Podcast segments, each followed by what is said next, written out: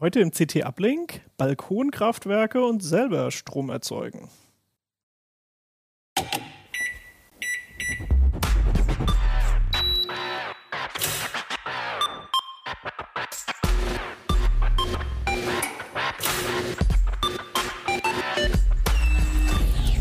CT Uplink.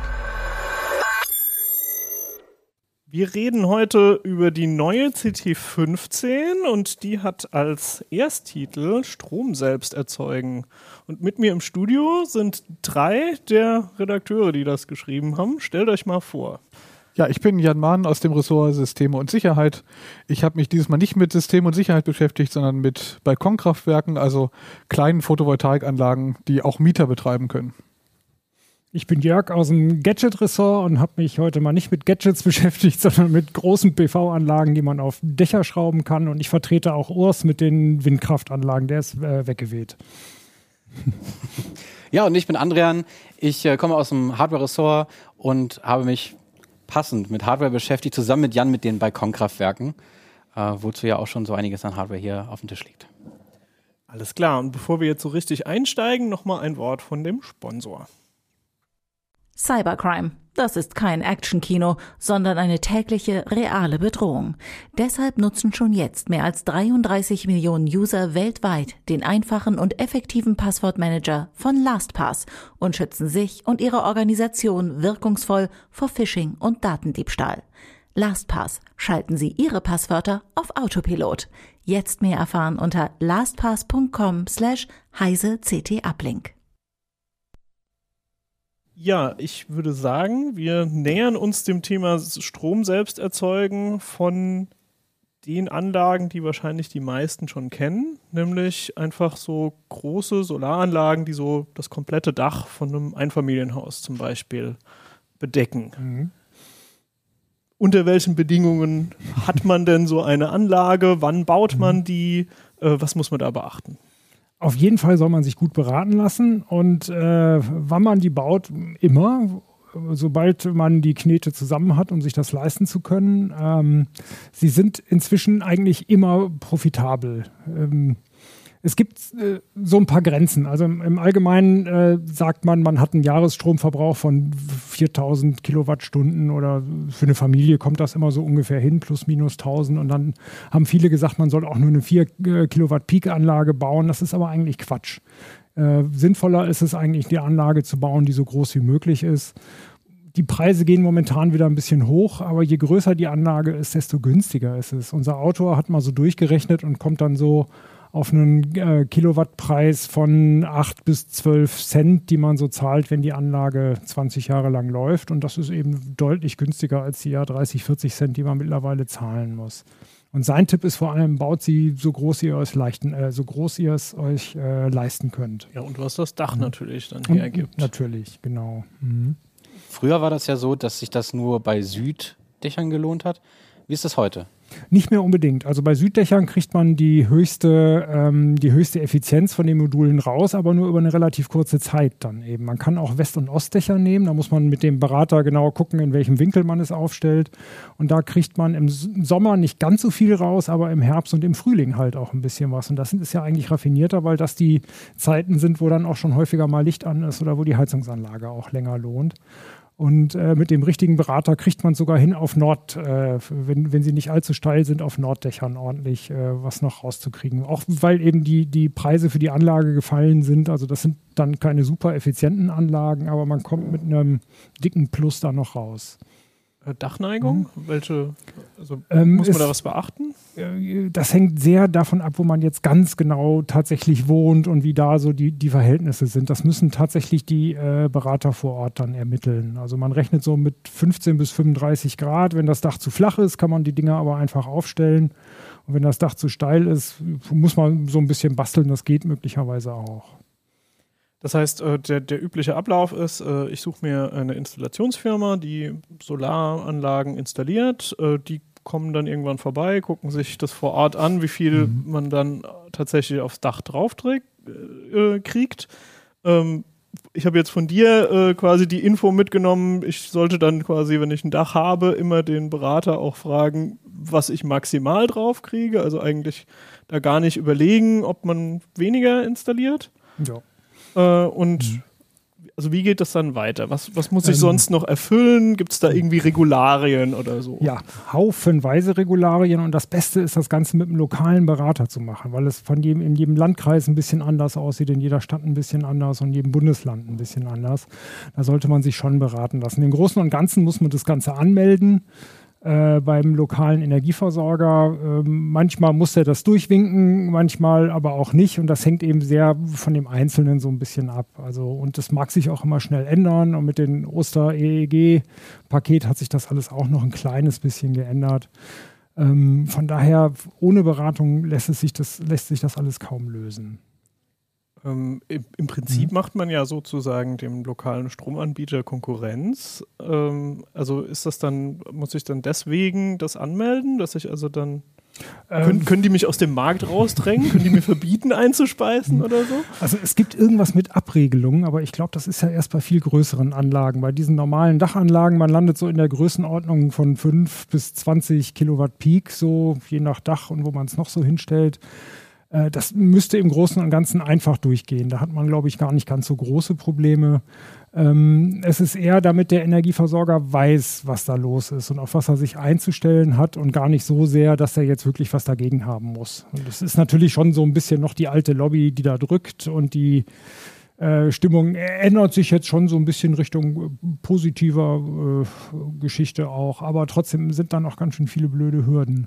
Und Also äh, wenn später noch um zur Erklärung, was Kilowatt Peak heißt. Mhm. Äh, das ist dann sozusagen, wenn äh, ein Solarmodul unter Idealbedingungen Sonneneinstrahlung abkriegt. Dann, Genau. hat, dann liefert das eine bestimmte Leistung und das ist diese Peak-Leistung. Also in der Praxis hat man dann schon weniger. Weniger. Man, man, das ist eher so eine Kennzahl. Also die einen lassen das Peak inzwischen auch schon weg und sagen nur noch, weiß ich nicht, das ist eine 10 Kilowatt Anlage und meistens liest man aber noch 10 Kilowatt Peak.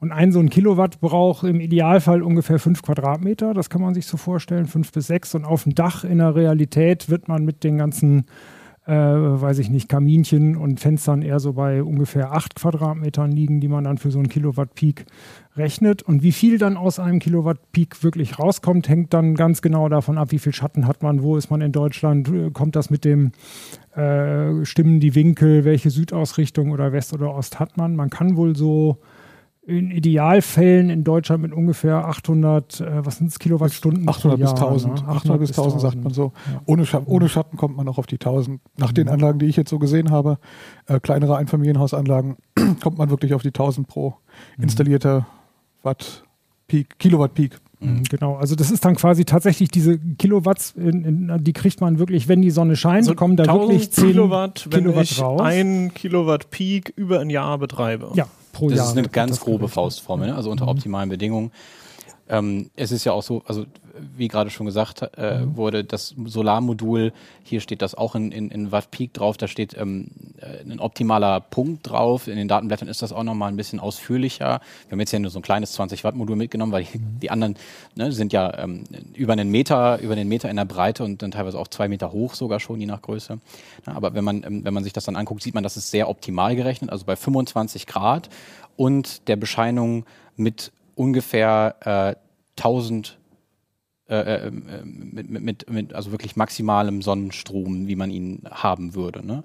Ähm, und da rechnet man äh, ja 1000 Watt pro Quadratmeter ungefähr sind das, die auf die Erde treffen. Und davon kann ich dann eben diesen Effizienzgrad, den ich, wie gesagt, bei der optimalen Temperatur habe, also 21, 22 Prozent bei aktuellen Modulen, ähm, an elektrischer Energie rausholen. Ne? Daher kommt das. Ja, also für die Audio-Zuhörer, äh, da liegt jetzt so ein Modul auf dem Tisch. Äh, das sieht so aus, wie man das auch von den Dächern kennt, also mit so äh, dunklen Rechtecken und Mhm. einem Alurahmen drumherum. Ähm, mal so zur Physik. Also ich habe dann sozusagen ähm, Protonen von der Sonne, die also in diese Siliziumschicht von den Solarzellen einschlagen und ähm, dann ist sozusagen der einfache Weg für die Elektronen dann äh, das, den Potentialausgleich über eine Last zu machen, also äh, dass da ein Strom fließt, Mhm. anstatt dass sie einfach sozusagen durch das Material den kurzen Weg zurücknehmen. Und äh, da kommt ja dann äh, eine Gleichspannung raus. Genau. Was für, also mit welchen Spannungen hantiert man da so? Aus einem Modul, also das ist jetzt hier das 20 äh, Watt Modul, da werden jetzt irgendwie 10, 15 Volt rauskommen. Aus einem großen Modul, also aus einem 300 kommen dann vielleicht 40 raus, aus dem 400 ein bisschen mehr. Also wir sprechen hier von äh, Kleinspannungen. Ein Modul macht definitiv immer unter 60 Volt. Genau. Also hier sind das jetzt die sogenannte die Open Circuit Voltage, die hier angegeben wird. Also wenn das Ganze nicht angeschlossen ist, so wie jetzt gerade 24 Volt ähm, und unter Last maximal 20 Volt und dadurch, dass es ein 20 Watt Panel ist, dann halt auch maximal 1 Ampere. Ne? Das heißt, mit dieser Gleichspannung kann ich auch sonst nicht sonderlich viel anfangen. Ich könnte damit mit ein bisschen Bastelei vielleicht mein Handy laden, aber es ist nicht die, die Spannung, die wir im Netz brauchen. Da bräuchten wir jetzt 230 Volt und wir brauchen Wechselspannung. Genau, das, schwankt auch. Also Das genau, schwankt wenn, auch, wenn wenn- mehr Sonne drauf fällt, ist die Spannung höher. Und wenn eine Wolke kommt, ist die Spannung kurz eingebrochen, genau. Was jetzt hier noch mit draufsteht, ist die Maximum System Voltage. Das ist das, worüber wir ja gerade sprachen, über die großen Anlagen. Da sprechen wir dann von einem System, weil die werden natürlich nicht einzeln, wie bei, bei Balkonkraftwerken, zu denen wir ja gleich noch kommen, äh, an einen Wechselrichter angeschlossen, sondern da schalte ich die in Reihe und dadurch, durch die Reihenschaltung entsteht natürlich eine deutlich höhere Spannung und die darf hier maximal 600 Volt DC betragen. Ne? Also der eben erwähnte Wechselrichter ist dann quasi das Gerät, was aus der Gleichspannung dann eine 230 Volt Wechselspannung macht, die dann auch synchron mit der Sinuswelle des Stromnetzes läuft. Genau, das ist gar nicht so einfach. So ein Wechselrichter muss dann doch ein paar Dinge beachten. Ähm, der muss sich also das Netz, an das er angeschlossen ist, äh, genau anschauen, um dann eine synchrone äh, Spannung, eine äh, synchrone Frequenz einspeisen zu können. Ansonsten würde er eine Menge Chaos anrichten, äh, Energie vernichten, aber nichts Produktives einspeisen. Das bedeutet, da drin ist schon eine Schaltung, die das äh, Netz beobachten kann und die dann äh, die, die, die Energie in richtiger Form ins Netz bringt. Wenn, wenn kein Netzstrom da wäre, also bei einem Stromausfall, kriege ich dann immer noch Strom vom Dach? Da macht er genau gar nichts. Genau. Äh, Das dauert dann wenige Millisekunden, dann macht er einfach gar nichts mehr. Es er ist- darf dann auch nichts mehr machen. Es ist so, ähm, wo, also bei diesen meisten Dachanlagen, die ja jetzt installiert werden, haben wir netzgebundene Wechselrichter. Ne? Das heißt, die funktionieren wirklich, wie Jan gerade sagte, nur mit dem Stromnetz, synchronisieren sich mit der Sinuswelle des Stromnetzes und tun wirklich nichts mehr, wenn das Netz ausfällt. Das ist ja auch so vorgesehen, weil sonst würde die Spannung ja auch, also es, ich könnte das natürlich versuchen, aber dadurch, dass das Netz ja dann unglaublich viel Last von mir in dem Moment abfordert, weil ich nur noch der, der Einzige bin, der gerade produziert, würde das ja sowieso nicht Es funktionieren. könnte im schlimmsten Fall sogar gefährlich sein. Genau. Angenommen, äh, der Netzbetreiber muss einen Streckenabschnitt, irgendwie eine Straße abriegeln, also muss eine komplette Straße vom Netz nehmen und muss da Wartungsarbeiten dran ausführen und in der ganzen Straße wird weiter eingespeist. Dann kriegt der Techniker, der vorher aus, davon ausging, hier kann kein Saft drauf sein, weil ich habe da gerade eine riesige Sicherung gezogen oder dieser Trafo ist aus und dann würde trotzdem Energie ins Netz fließen, Spannung anliegen. Das wäre gefährlich. Deshalb müssen alle Wechselrichter in allen Größenordnungen, äh, die ganz kleinen und die ganz großen, müssen ohne Netz vorhanden, äh, dürfen die keinen Strom mehr einspeisen und sofort ausgehen. Wobei wir da natürlich unterscheiden müssen zu den Netzwechselrichtern, die ja jetzt auch hier gerade liegen, für unsere Audiozuhörer. Hier liegen so ein paar kleine Wechsel, äh, kleinere Wechselrichter gerade auf dem Tisch. Ähm, ähm, und den Inselwechselrichtern, die ich zum Beispiel im Wohnmobil habe. Die erzeugen eine eigene Netzspannung, eigene Netzfrequenz. Ähm, sowas gibt es natürlich auch, ist nur bei uns jetzt gerade nicht Thema gewesen. Also wir haben wirklich nur die netzgebundenen Solaranlagen, sowohl für Dächer als auch im Kleinen dann behangen. Also in kurz, alle, die sich jetzt für Wohnmobile oder für den Katastrophenfall äh, vorbereiten wollen, also die Batterien laden und völlig off-grid, also ohne ähm, arbeiten wollen, die müssen noch ein paar Ausgaben warten. Da werden wir uns auch solche Systeme nochmal anschauen. Da weiß ich, dass ein Kollege da gerade dran forscht. Wir haben uns jetzt wirklich ausschließlich mit netzgebundener Technik ohne Notstromfunktion äh, wirklich mit dem Ziel, Energie zu sparen und Strom zu Nach, produzieren. nach was googelt man da? Inselanlagen oder so? Wenn ich mich für sowas interessiere, gezielt Inselanlage, Notstromanlage, äh, gibt es in unterschiedlichen Größen. Von und, so einem kleinen, für die hier äh, mache ich dann den Suchbegriff netzgebunden dazu. das, ich würde einfach nach Wechselrichtern Balkonkraftwerk, wenn ich jetzt mich hier für die kleinen interessiere, oder nach Wechselrichter dreiphasig für die großen. Aber nur die wenigsten werden äh, Dreiphasen-Wechselrichter ohne Solarinstallateur kaufen und installieren wollen. also Es gibt so ein paar Okay, Leute, aber also es sind weniger. Das heißt, die hier, die arbeiten jetzt nur mit einer Phase und äh, ein Haus ist aber ja mit drei Phasen angeschlossen und dann gibt es größere Modelle, die dann alle drei Phasen gleichmäßig Genau. bestücken. Ist das ein Problem, wenn ich nur an eine Phase anschließe? ab einer bestimmten Größe. Also ich möchte zum Beispiel nicht äh, irgendwie 6, 7, 8, 9, 10 Kilowatt einphasig einspeisen, weil dann belaste ich das Netz halt schief. Ne, Also ich möchte es schon verteilen, die Last Ähm, aber bei diesen kleineren Geschichten, nein. Also Das sind Probleme für Leute, die das beruflich machen. Genau. Also wer, wer große Freifeldanlagen baut, Genau. wer eine große Freifeldanlage baut, wird die definitiv dreiphasig einspeisen. Und ich glaube, wenn wir jetzt zum Thema Balkonkraftwerke übergehen, also kleine Anlagen, die kann ich ganz problemlos einphasig einspeisen. Da sprechen wir von Wattzahlen, wie sie jeder Toaster und jedes Waffeleisen deutlich überschreitet Mhm. in die andere Richtung. Ich Aber gehe mal davon aus. Wenn man, wenn man ein Elektroauto betreiben will, an der eigenen PV zum Beispiel, dann sollte man schon einen dreiphasigen Mhm. Wechselrichter haben, damit das Ding auch während der Sonnenstunden eine Chance hat, voll zu werden. Sonst kommt gar nicht genug Strom. Dann äh, erklären wir doch mal, also wenn, wenn ich ein Elektroauto laden will, brauche ich dann irgendwie Mindestanforderungen? Äh, Äh, ratsam ist auf jeden Fall, also beziehungsweise wenn man das Elektroauto einfach nur in der, in der ähm, äh, Garage laden will, reicht unter Umständen eine Steckdose, wenn man es über Nacht laden will. Das hat aber mit PV nichts zu tun und die sollte auch unbedingt ein Elektriker sich angeschaut haben. Ähm, aber wenn man es in den paar Sonnenstunden laden will, sollte man schon auf dreiphasig übergehen. Dann braucht man äh, eine Wallbox, die das auch kann, die dann auch umschalten kann, wenn mal eine Wolke davor kommt, dass die Wallbox schnell auf einphasig umschaltet und wenn wieder die Sonne ist, auf dreiphasig. Und die muss in das Energiemanagement des Wechselrichters eingebunden sein.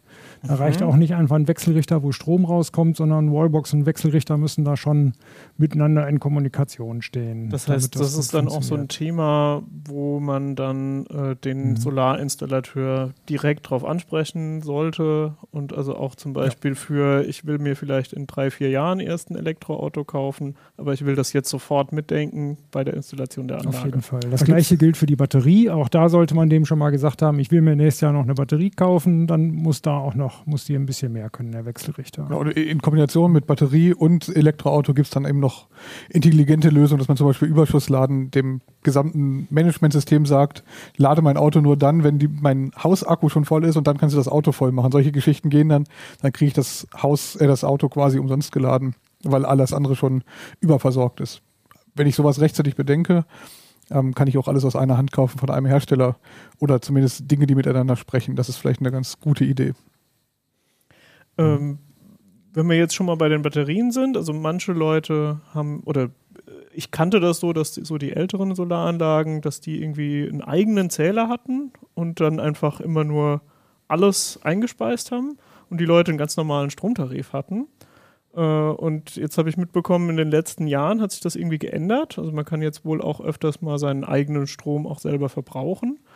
Äh, und es gibt ja jetzt inzwischen auch schon relativ viele Leute, die Batteriespeicher ins Haus einbauen. Ja. Wie sind da so die, die Konditionen, die technischen Rahmenbedingungen? Ähm, das, also das grundlegende Problem ist, also das eine Problem ist die Einspeisevergütung, die ist immer oder die sinkt immer weiter. Das heißt, man kann so eine Anlage nur aus der Einspeisevergütung relativ schlecht betreiben und äh, man macht einen viel höheren Gewinn, wenn man sich nicht für 40 Kilowatt, äh, für 40 Cent eine Kilowattstunde kauft und die eigene dann für 12 Cent verkauft, sondern wenn man wirklich diesen Gewinn selber einstreicht und erstmal von dem, was von der PV kommt, den, das eigene Geraffel betreibt. Allerdings hat man eben tagsüber relativ wenig Geraffel, was läuft. Licht macht man erst abends an und äh, das Elektroauto ist vielleicht im Büro und gar nicht zu Hause so ungefähr. Und von daher denkt man schon viel drüber nach, eine Batterie zu haben, damit der Strom quasi dann zumindest bis in den Abend rein funktioniert oder wie groß die Batterie auch immer ist.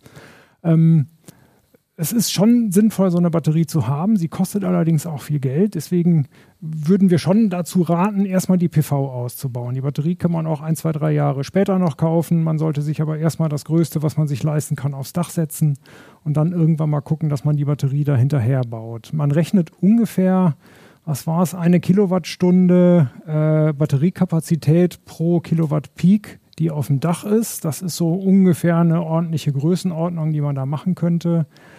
Ähm, je größer die Batterie ist, desto mehr von dem Strom kann man dann quasi selber verbrauchen und muss ihn nicht für 6 Cent einspeisen. Ähm, aber je größer sie ist, sie verbraucht ja selber auch CO2 in der Produktion und Geld beim Kaufen. Also wenn man sie zu groß macht, äh, kippt quasi die Ökobilanz wieder ins Negative. Also meine Vermutung wäre gewesen, dass es äh, sinnvoll ist, sozusagen äh, eine lange Nacht zu nehmen, also zum Beispiel eine, eine Nacht im Winter dann und äh, zu gucken, was ist denn so mein, mein Abend- und Standby-Verbrauch über Nacht, um dann zu schauen, reicht mir die Batterie, um zumindest so halbwegs über die Nacht zu kommen. Ist das ein sinnvolles Vorgehen? ich würde eher sagen nein, weil man dann eine überdimensionierte Batterie hat, die du in den acht heißen Monaten nicht ausnutzen kannst. Wenn sie eben in den drei kalten Monaten wirklich, also es hängt sehr davon ab, ob deine Heizung elektrisch läuft und äh, was du überhaupt so an Verbrauch hast natürlich. Da muss man sehr genau überlegen. Ähm, aus dem Autarkie-Gedanken ist es natürlich schön, die Batterie so groß und fett wie möglich zu machen, aber aus dem ökologischen Gedanken ist es nicht unbedingt so sinnvoll. Da muss man ein bisschen abwägen. Das heißt, man will eigentlich äh, sozusagen übers Jahr gemittelt einfach eine gute Auslastung von der Batterie haben. Ja. Mhm. Aber es gibt schon viele Leute, die Batterien haben. Es gibt Erfahrungswerte, es gibt schon Beispielanlagen. Jeder, der so Batterien beruflich installiert, wird seinen Kunden ein paar Rechenbeispiele mit verschiedenen Szenarien einfach mal zeigen können. Ähm, und dann, es gibt eben so viele Faktoren, dass es einfach keine Pauschalen gibt. Ja. Elektroauto ja, Heizungsart, Dämmung des Hauses. Möchte ich mit dem Strom noch Wärme produzieren, Wärmepumpe, so viele Dinge, die dazukommen. Ja, das ist das Ganze nicht, nicht ganz pauschal zu sagen, pro Familienmitglied 1000 Watt oder ja, sowas, das da geht einfach nicht. Super ins Detail gucken. Gerade durchs Homeoffice ändert sich alles wieder ein bisschen, weil man eine etwas höhere Last über den Tag auch zu Hause hat. Und wenn man da zwei Kinder im Homeschooling und vielleicht noch ein Homeoffice und vielleicht noch einen Angestellten im Homeoffice, dann braucht man vielleicht schon keine Batterie mehr. So Trotzdem ungefähr, weniger? Stromverbrauch als mit dem Tesla ins Büro fahren. Ja. ja. Genau. Also Mobilität, das darf man nicht unterschätzen. Mobilität äh, kostet deutlich mehr Kilowattstunden als das, was man zu Hause so mit normalem Verbrauch hat, ja. mit Licht, Internet und Surfen. Gut, mhm. das war jetzt leider alles ziemlich auf äh, Hausbesitzer ausgelegt. Ne? Also was mache ich denn, wenn ich kein eigenes Dach habe? Da gibt es eine, mhm. ähm, eine Fülle von Optionen, die du da hast. Ähm, wenn wir jetzt mal von Modultypen ausgehen oder so. Also fangen wir mal so an, auch du hast die Möglichkeit, wenn du nur eine Wohnung hast, zum Beispiel mit einem Süd- oder einem Ost- oder einem Westbalkon, ein Solarmodul zu installieren. Und ähm, darüber sprachen wir eben gerade schon ganz kurz. Balkonkraftwerke ist das Stichwort. Kleine Solaranlagen mit ähm, ja, maximal 600 Watt Peak äh, und einem kleinen einphasigen Wechselrichter. Ähm, ja, sind praktisch dann die, die Lösung, die Lösung deiner Energieprobleme oder deines Energie, äh, erneuerbaren Energiewunsches. Ähm, ja, da, die liegen hier praktisch ja schon, ne, wie wir ja schon gezeigt haben. Können wir jetzt mal also für die Audiohörer äh, hält jetzt gerade ein ein Solarwechselrichter. Ein Solarwechselrichter hoch, der etwa so groß ist wie eine mhm. CT. Wie eine CT, genau, so haben wir es auch geschrieben im Artikel. Ist ungefähr so groß wie eine CT, mit den Anschlüssen natürlich noch ein kleines bisschen Oder mehr. etwa dreimal so dick. Genau, etwa dreimal so dick. Ja, ähm, was wir hier sehen, sind erstmal hier äh, die standardmäßigen Anschlüsse. Da hat sich in Europa mittlerweile auch weltweit MC4 durchgesetzt. Das heißt, ich habe an, ähm, außer vielleicht an so kleinen speziellen Paneelen, wie jetzt zum Beispiel für solche solche kleinen Akkuboxen für autarke, autarken Betrieb, ähm, hat der sich ja als Standard durchgesetzt. Also der ist praktisch überall dran. Ähm, und ich kann also äh, viele Module daran anschließen, solange sie im Spannungsbereich sind. Okay, also ich gehe an diese etwas kleineren Stecker. Genau. Klein heißt jetzt irgendwie so anderthalb Zentimeter Durchmesser. Genau.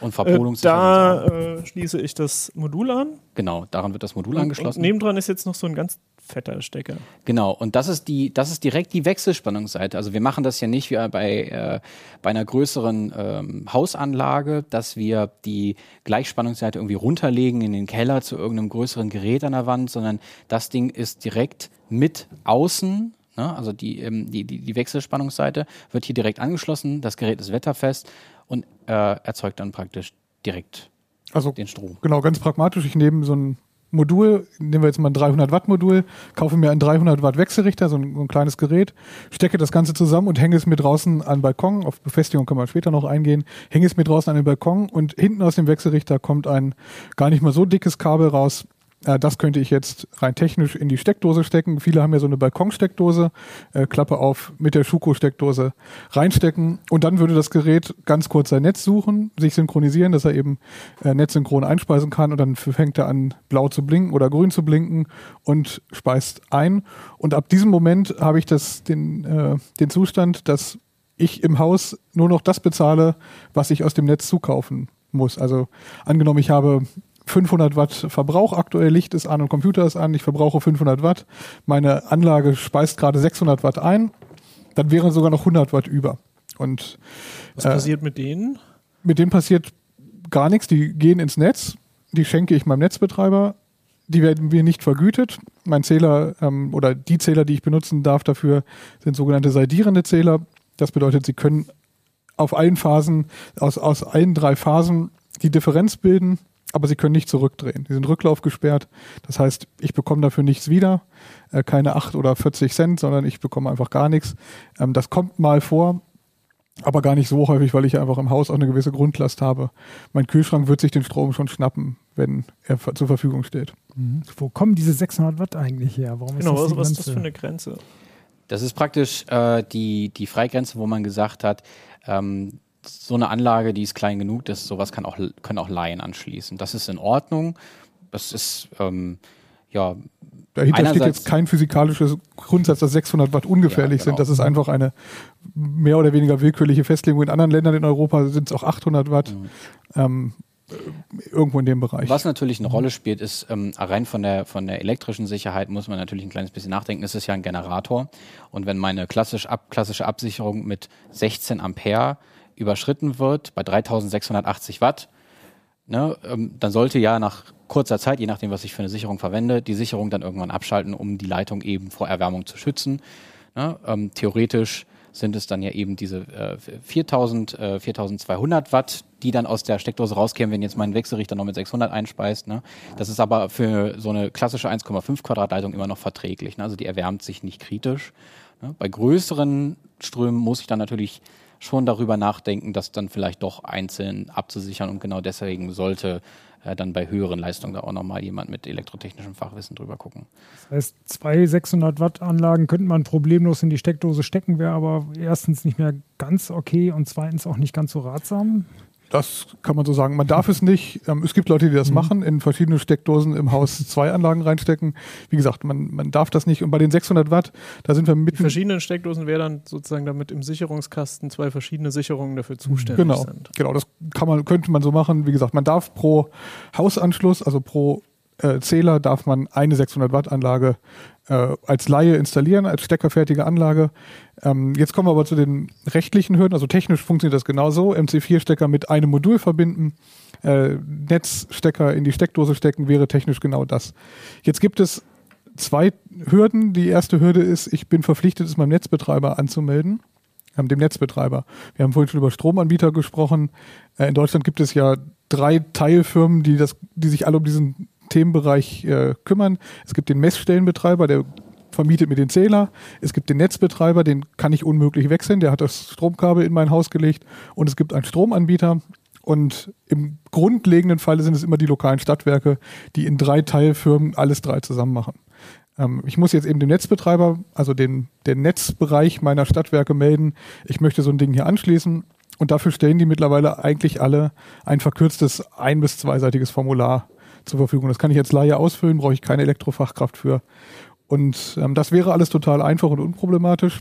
Allerdings haben die Netzbetreiber technische Anschlussbedingungen erlassen und darin verlangen sie, dass normkonform angeschlossen wird mit einer eigenen Einspeisesteckdose.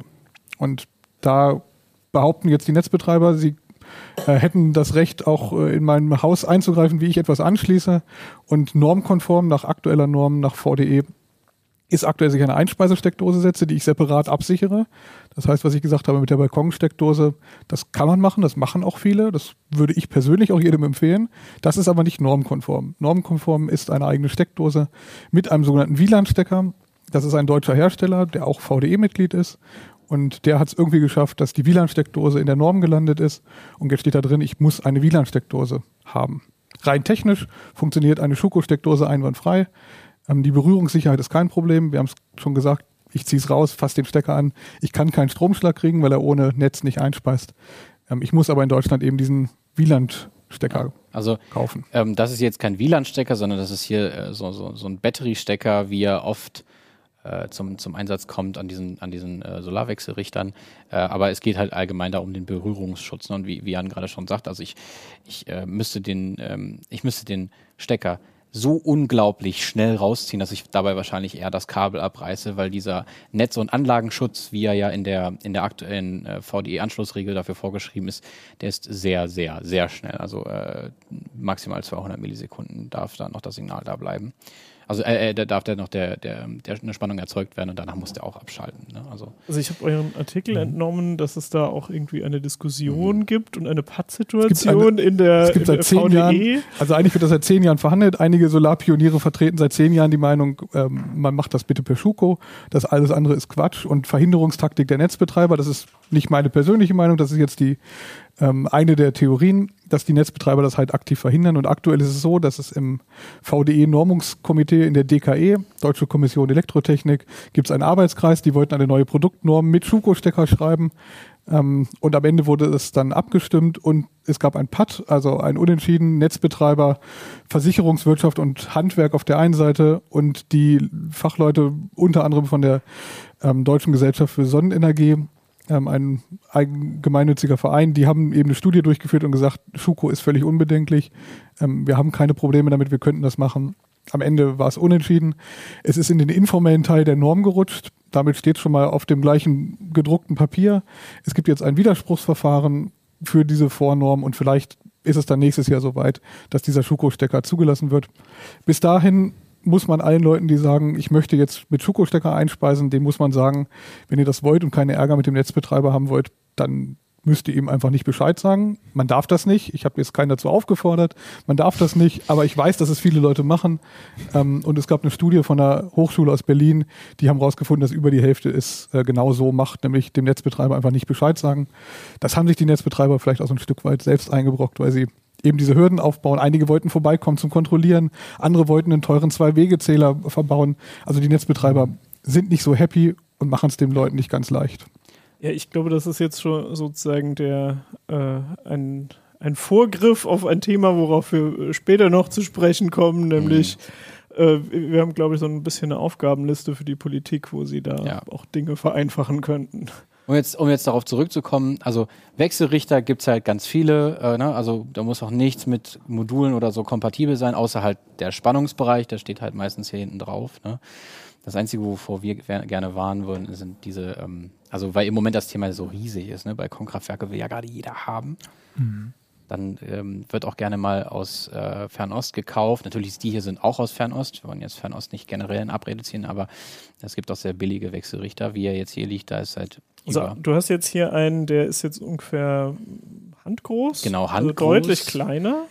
Ja, deutlich kleiner als die anderen. Ne? Ist jetzt hier so ein 300 Watt Gerät äh, maximal oder 280 Watt äh, auf der Wechselspannungsseite. Und es steht drauf Warning, Danger und dann eine Ja. Reihe von chinesischen Genau, Schriftzeichen. von chinesischen Schriftzeichen.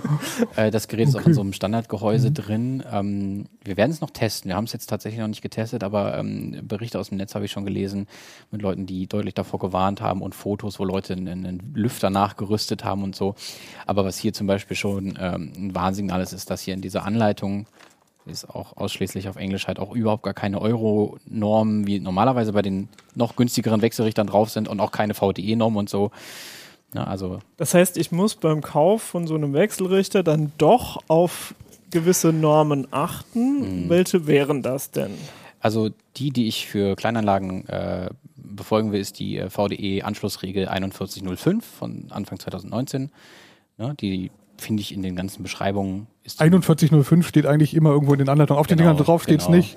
Immer, aber Hier, hier steht sie mit drauf, VDE 4105 auf dem Envatec. VDE 02611. Ich glaube, das ist eine der ersten gewesen für, für solche Teile, also für, oder für Solaranlagen allgemein. Ich bin mir Also das hat jetzt kein Logo, sondern das steht einfach auf der Rückseite Genau, vom genau. Wechselrichter. und bei den Händlern steht's auch. und oder es- im Datenblatt, ne? Ähm, es gibt, mir ist auch nur der hier bekannt, der wirklich so völlig aus der Reihe fällt und Genau. mehr so ein normales Trafo-Gehäuse oder so ein Elektronikbauteilgehäuse ist. Ja, und dann steht hier noch zum Beispiel, das ist auch etwas, worauf ich dann achten will. Ich habe hier eine Operating Range 18 bis 54 Volt, also wann das Gerät überhaupt anfängt, Strom zu produzieren. Und was dann halt ähm, wichtig ist, ist äh, Peak Power, Power Tracking Range, darüber können wir dann gleich noch reden, 24 bis 42 Volt. Da sollte mein Panel drunter fallen, weil das ist nämlich der Bereich, in dem der Wechselrichter gucken kann, wo der optimale Leistungspunkt ist. Weil wenn die, wenn das Panel mit der Sonne, von der Sonne minimal nur bescheint wird, dann habe ich ja trotzdem Energie.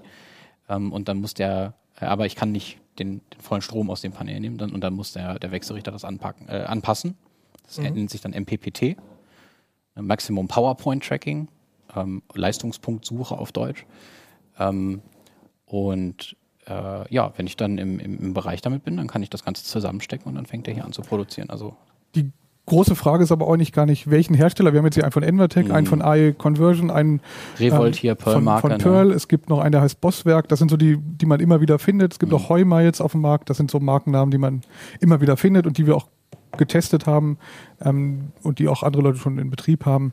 Äh, die erfüllen alle Normen. Ähm, das Problem ist aber, ich kann mir jetzt nicht einen davon aussuchen und sagen, der gefällt mir am besten. Wenn Sie jetzt da draußen damit anfangen wollen, dann lassen Sie sich jetzt schon mal bei einem der Shops auf eine Warteliste setzen so. und dann kriegen Sie im September, ja. können Sie, kriegen Sie im September ein. Aber die Auswahlmöglichkeit, die wir hier haben, ich glaube, wir sind der einzige Raum in ganz Deutschland, die so viele Wechselrichter auf einem Fleck vereinen. ja, ja. Die Shops, die Shops selber und auch die Hersteller, wir haben versucht, Testgeräte bei Herstellern anzufragen. Die Hersteller selber haben keine mehr Ja. und gehen mit leeren Geräten auf den Messen, weil sie keine Teile mehr haben. Also die sind alle ausverkauft und es gibt halt Wartelisten. Das heißt, wer jetzt überzeugt ist, ein Balkonkraftwerk zu bauen, erst bestellen und dann irgendwann darüber nachdenken, wie ich mein Modul an den Balkon kriege. Es hat noch Zeit. Das heißt, ich habe, wenn ich das machen will, habe ich also ganz viel Zeit, die Formalien Aktuell, zu ja. klären, Genau. äh, um die jetzt nochmal abzuhaken. Also ich muss das zweiseitige Formular meines Stromanbieters ausfüllen. Genau. Muss ich sonst noch was machen? Ich muss es dazu noch im Marktstammdatenregister der Bundesnetzagentur eintragen. Das klingt wahnsinnig kompliziert, ist aber extrem einfach für alle Nerds und Technikfans da draußen. Das ist ein Webformular.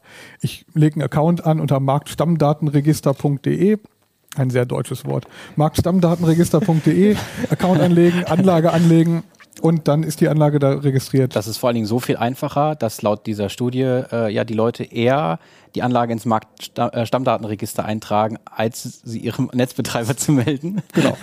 Ich finde das Marktstammdatenregister auch eigentlich ganz gut, weil es eine ganz gute Datengrundlage für äh, Auswertung ist. Also wir, wir als Journalisten haben jetzt auch für den Artikel mal ein Diagramm über die Zeit gemacht, wie viel, welche Anlagen bis 600 Watt so im Marktstammdatenregister eingetragen wurden. Und ich kann das Diagramm so schildern, es plätschert 2018 bis 2020 plätschert es sich vor sich hin. Ab der Corona-Pandemie geht's dann langsam nach oben. Nee, und der letzte große Knick Das war dann eben der Beginn ist des. Ukraine-Kriegs. Ähm, kurz danach haben die Leute angefangen, Balkonkraftwerke auf ihre Balkone zu hängen. Ja, also ein Riesensprung nach oben, jetzt so im März, April diesen Jahres. Seite? Da ist es. Ah, Da ist es. ein bisschen suchen müssen. Sie, sieht man jetzt wahrscheinlich nicht. Ja, genau. Beginn Angriffskrieg Ukraine.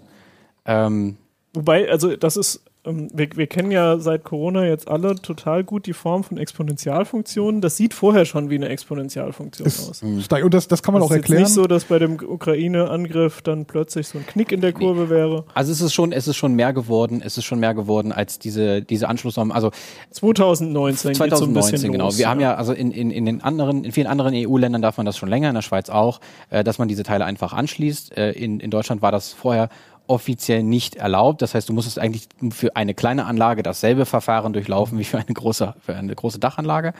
Und seitdem das jetzt gekommen ist, ist es halt mehr geworden. Aber der, der Ukraine-Krieg hat es nochmal mehr gemacht und äh, noch, noch mal angekurbelt. Und wir haben ja auch rausgekriegt, dass äh, anhand dieser Studie, dass es, ich glaube, 10 Gigawatt Peak sind angemeldet ja.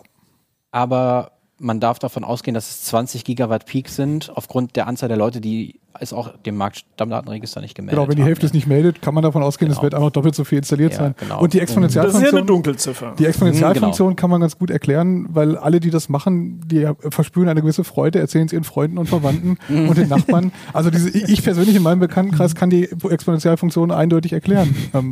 Das ist schon logisch, dass plötzlich Gut, alle aber also an, an sich sollte ich es eintragen, aber nachdem ich sozusagen das Marktstammdatenregister und den Netzbetreiber Bescheid gesagt habe, dann bin ich fertig. Genau. Der Netzbetreiber und der Netzbetreiber ist ja in den meisten Fällen auch der äh, Betreiber, also der Messstellenbetreiber. Der wird dann sofort sagen, danke für die Anmeldung, wir werden Ihren Zähler tauschen, sofern Sie noch einen alten braunen Ferraris-Zähler haben. Also der alte analoge Zähler mit der Scheibe. Die Scheibe hat den für den Netzbetreiber kleinen Haken, dass sie auch rückwärts dreht. ähm, das ist für, wäre für mich praktisch, das wäre aber wirklich äh, anders als der Schuko-Stecker, das wäre wirklich illegal. Ähm, das wäre Steuerhinterziehung, wenn ich den Zähler rückwärts drehen lasse. Äh, hinterziehe ich ja die Stromsteuer.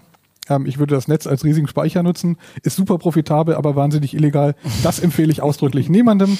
Nicht mal ironisch, bloß nicht machen. Das ist wirklich kriminell. Äh, wenn ich so einen alten Ferraris-Zähler habe, muss ich es dem Netzbetreiber melden, dann tauscht er den Zähler aus.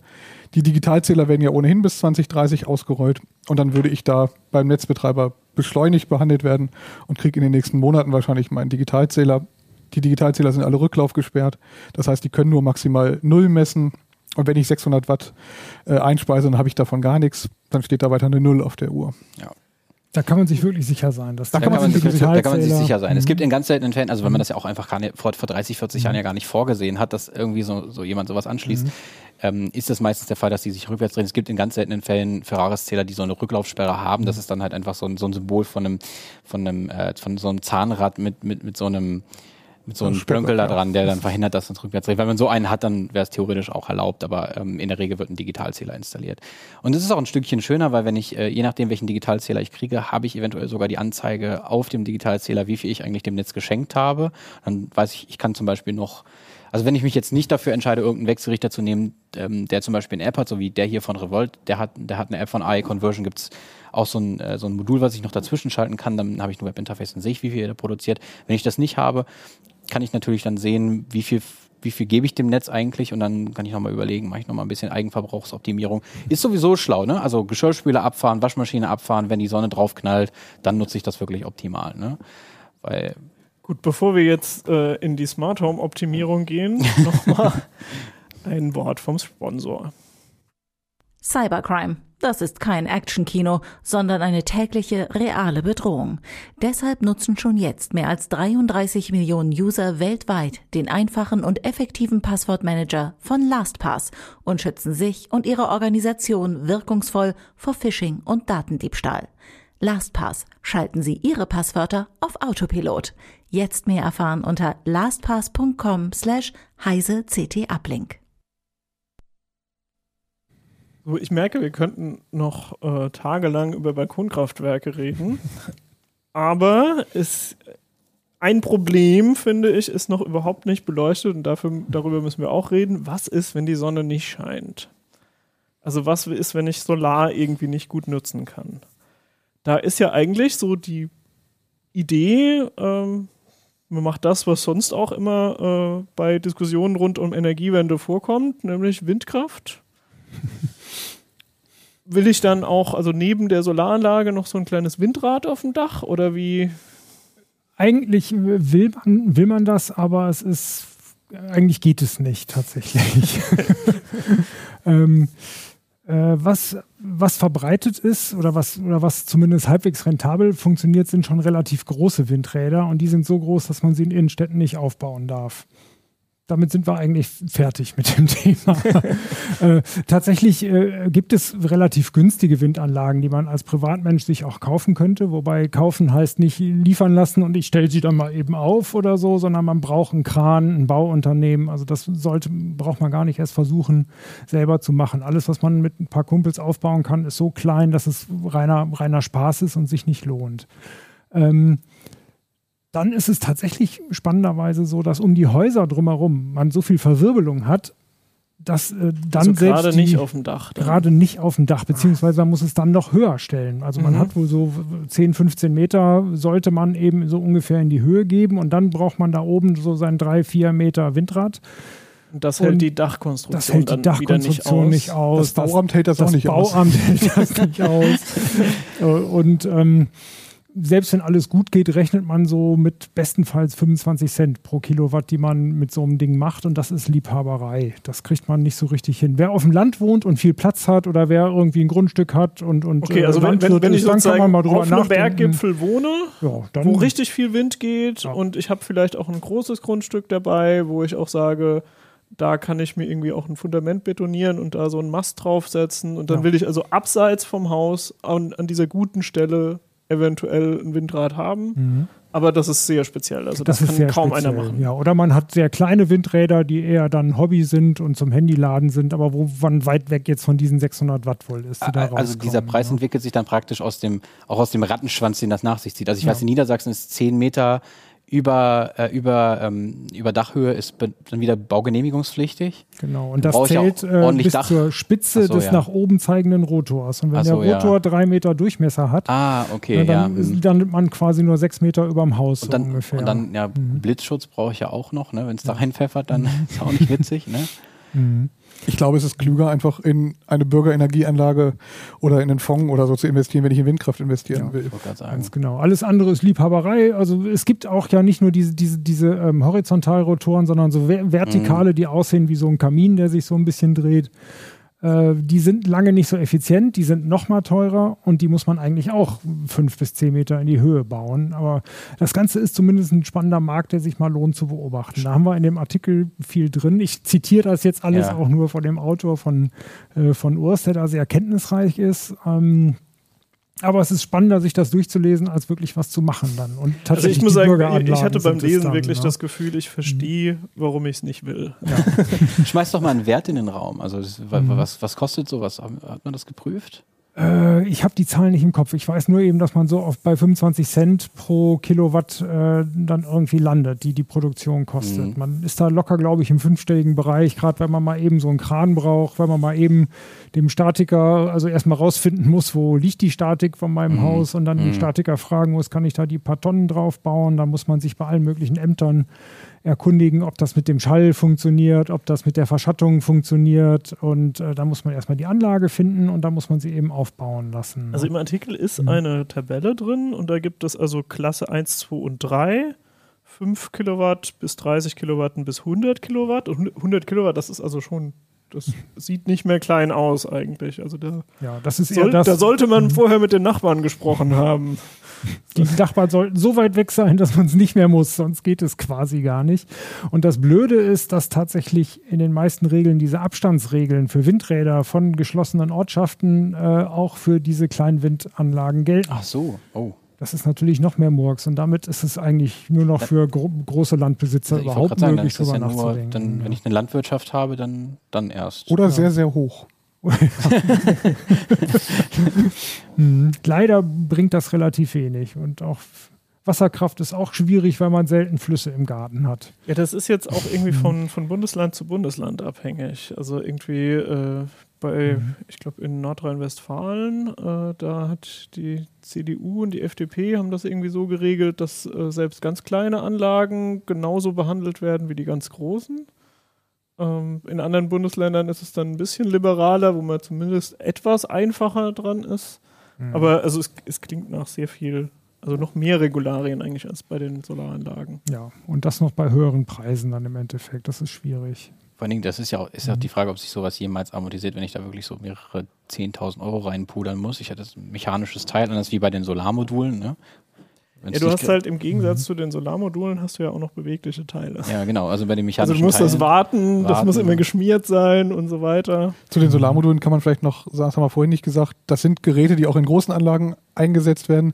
Die sind auf 30 Jahre ausgelegt Mhm. und vor allen Dingen wissen wir, dass sie seit 30 Jahren, seit 30 Jahren schon funktionieren. Also Geräte, die jetzt 1990 gebaut wurden, Solarmodule, die funktionieren heute immer noch mit überschaubarer Degradation, also überschaubarer Die verlieren Leistungsabnahme. dann so 20 Prozent oder so. Mhm. Über die 30 Jahre, ja.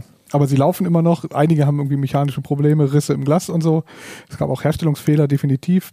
Aber wir gehen jetzt davon aus, dass die Dinge, die man heute kauft, wahrscheinlich so um die 30 Jahre halten. Und die Hersteller geben auch für Elektrogeräte absurd hohe Garantiezeiten. Ja, N- 20, 25, 30 Jahre. Envertech gibt hier zum Beispiel, ich glaube, nee, stand nicht drauf, aber Envertech hat äh, 15 Jahre gegeben, glaube ich. F 15 Jahre für den Wechselrichter.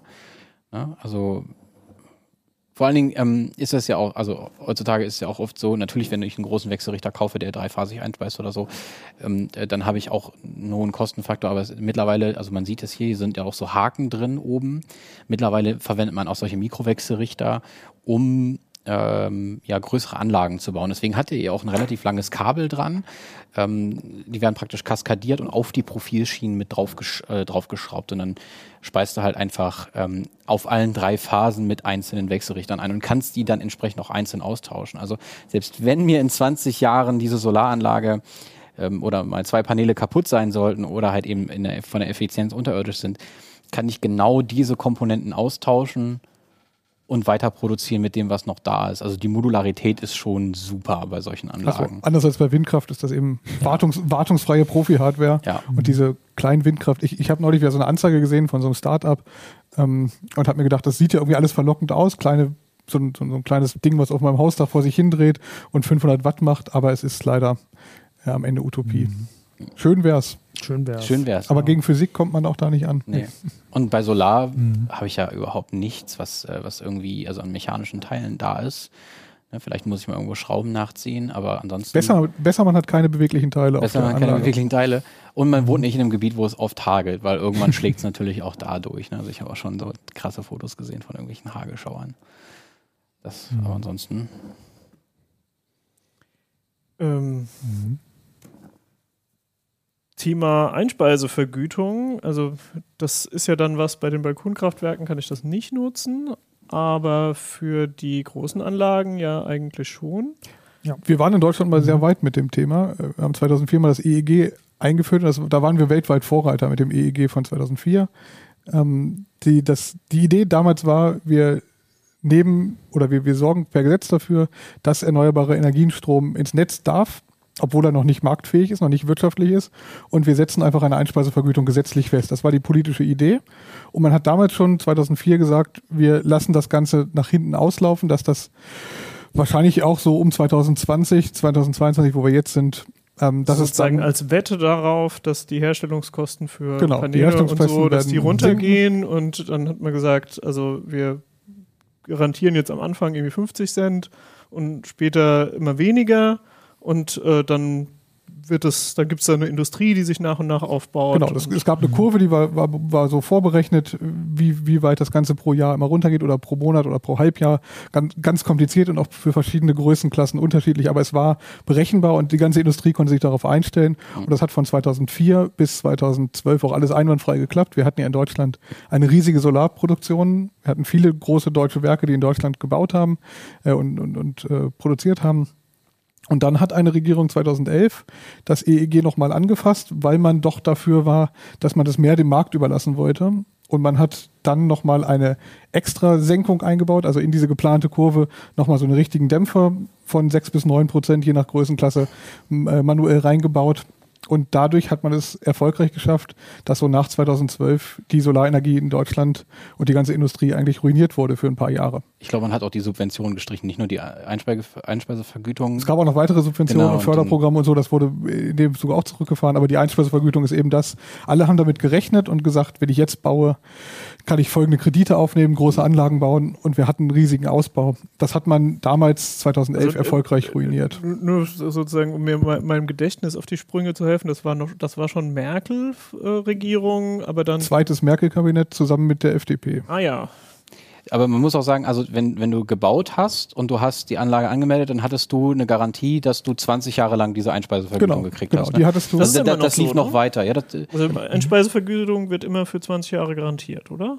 Der- Genau, die, wenn, du heute eine, Ein- wenn du heute eine Anlage äh, aufbaust, jetzt nach Osterpaket, ich weiß die Zahl nicht so genau, 8 oder 9 Cent, 8 Cent glaube ich, Sechs- 6,5 so ungefähr. oder sowas. Also es ist, auf alle Fälle ein kleiner Centbereich. Das ist aber auch gar nicht mehr so schlimm. Das war das, was 2004 schon so geplant wird, dass, dass diese Einspeisevergütung eben irgendwann ausläuft. 6,34. Stand Juni 2022. Ja, das Wir ist sind noch aber- nicht die nach EG, das ist die noch äh, die Die alte, degressive. ne? Die Die, alte, degressive wurde, also die Degression wird jetzt zum 1.7. oder 1.1. eingestellt, aber auf einen Wert, der noch gar nicht so ganz bekannt ist. Man rechnet mit 6,5, es- man weiß es aber nicht. Das ist aber auch gar nicht das große Problem, weil wir jetzt eben marktfähig sind. Wir sind in der Lage, eigenverbrauchten Strom und wir müssen jetzt auf Eigenverbrauch hin, äh, eigenverbrauchten Strom günstig herzustellen. Genau das ist das, die Aufgabe. Von daher ist die Einspeisevergütung gerade für die Eigenheimbesitzer gar nicht das, was zählt. Das sind heute keine Investitionsobjekte. Es geht darum, Eigenverbrauch. Die Stromkosten steigen und ähm, deswegen ist es völlig okay, dass es ausgelaufen ist. Man hätte vielleicht einfach 2012 dieses politische Signal nicht senden dürfen. Äh, wir wollen das eigentlich nicht. Wir hauen da jetzt auch mal in alle eure Berechnungen rein und drücken das nochmal Ja. manuell runter. Was daran, was daran äh, interessant ist, ist ja immer wieder, dass es äh, das Argument gibt, ja, wir können mit der Kohleverstromung jetzt nicht sofort aufhören, weil da ja auch Arbeitsplätze dran hängen. Äh, durch das Streichen der Subventionen und so weiter. Ähm, zu diesem Zeitpunkt von dieser Regierung sind mehrere Zehntausend Arbeitsplätze in der deutschen Solarindustrie verloren gegangen. Die deutsche Solarindustrie ist wortwörtlich zugrunde gegangen. Kennt irgendwer von euch einen großen Solarhersteller in Deutschland? Es gibt wieder ein paar. Es gibt, auch gibt wieder wieder ein paar, es ja. fangen jetzt wieder, fängt jetzt wieder Langsam, an. aber in den letzten zehn Jahren so. Genau, es fängt Ja, vor allen Dingen wieder halt an. auch so, also sind so deutsche Hersteller in Anführungszeichen. Genau, es werden auch wieder Zellen, wieder Zellen in Deutschland gebaut. Wir hatten mal große Zellenproduktion. Ähm, jetzt wird einfach ein Großteil der Zellen in Asien gefertigt. Äh, das muss man auch wissen und bedenken. ich denke, das kommt wieder und gerade wenn jetzt im Bereich Eigenverbrauch das Thema weiter hochgeht und aktuell ist die Nachfrage ja riesig, Mhm. dann werden wir auch wieder mehr deutsche Werke haben und mehr deutsche, Mhm. von deutschem Ökostrom erzeugte Anlagen in den Markt bringen. Das ist für die Klimabilanz natürlich super, wenn ich ähm, ohne Kohlestrom in der Lage bin, Zellen herzustellen. Ja. Also, Also, ähm, was ist jetzt so die, die, was sind die Hausaufgaben für die Regierung? Weil ich meine, im Koalitionsvertrag steht ja im Prinzip drin, dass äh, es einen ganz schnellen Umbau auf ganz viel erneuerbare Energien geben soll. Im Prinzip sind ja Dächer äh, komplett ungenutzte Flächen, also da hat man ja kaum Nachteile, äh, wenn das genutzt wird. Das heißt, das müsste ja eigentlich so auf Priorität 1 der Regierung stehen, das Die möglichst leicht und möglichst viel zu haben. Die Regierung hat es gar nicht so leicht, wie wir jetzt denken. Ähm, wir haben gerade einen Engpass bei Leuten, die Anlagen auf Dächer installieren Mhm. können. Ähm, wenn man der Politik etwas ins Hausaufgabenheft schreiben sollte, dann muss man sagen, fördert gute Ausbildung, fördert die Realschulen, bringt Leute dazu, dass sie ins Handwerk wollen, äh, macht das Handwerk attraktiv.